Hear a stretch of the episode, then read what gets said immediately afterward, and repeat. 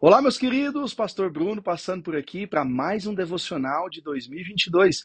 Hoje, o episódio 37 de 365, neste domingo maravilhoso.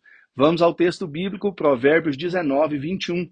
Muitos são os planos no coração do homem, mas o que prevalece é o propósito do Senhor. Queridos, eu sou totalmente a favor de uma vida planejada.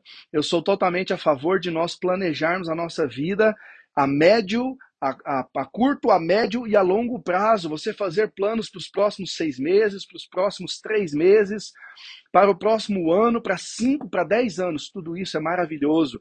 É importante se perguntar onde eu quero estar profissionalmente, financeiramente, na vida conjugal, familiar, na vida espiritual, no ministério daqui cinco anos, daqui dois anos, daqui três anos.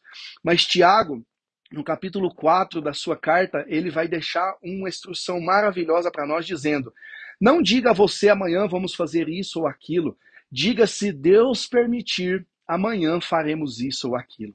Queridos, a nossa vida, uma vez que nós entregamos o controle dela para Jesus, precisa estar pautada em Jesus. Nós mudamos de cidade se Jesus quiser, nós mudamos de país se Jesus quiser, nós mudamos de emprego, começamos a empreender, começamos uma nova área se Jesus quiser, nós começamos um trabalho voluntário se Jesus quiser, nós fazemos isso ou aquilo se Jesus quiser, porque no final, Salomão está dizendo que o que prevalece é o propósito do Senhor. Eu te convido sim a fazer planos mas antes de fazer ou de executá-los, coloque diante do Senhor para ter a certeza se é isso que o Senhor deseja para você.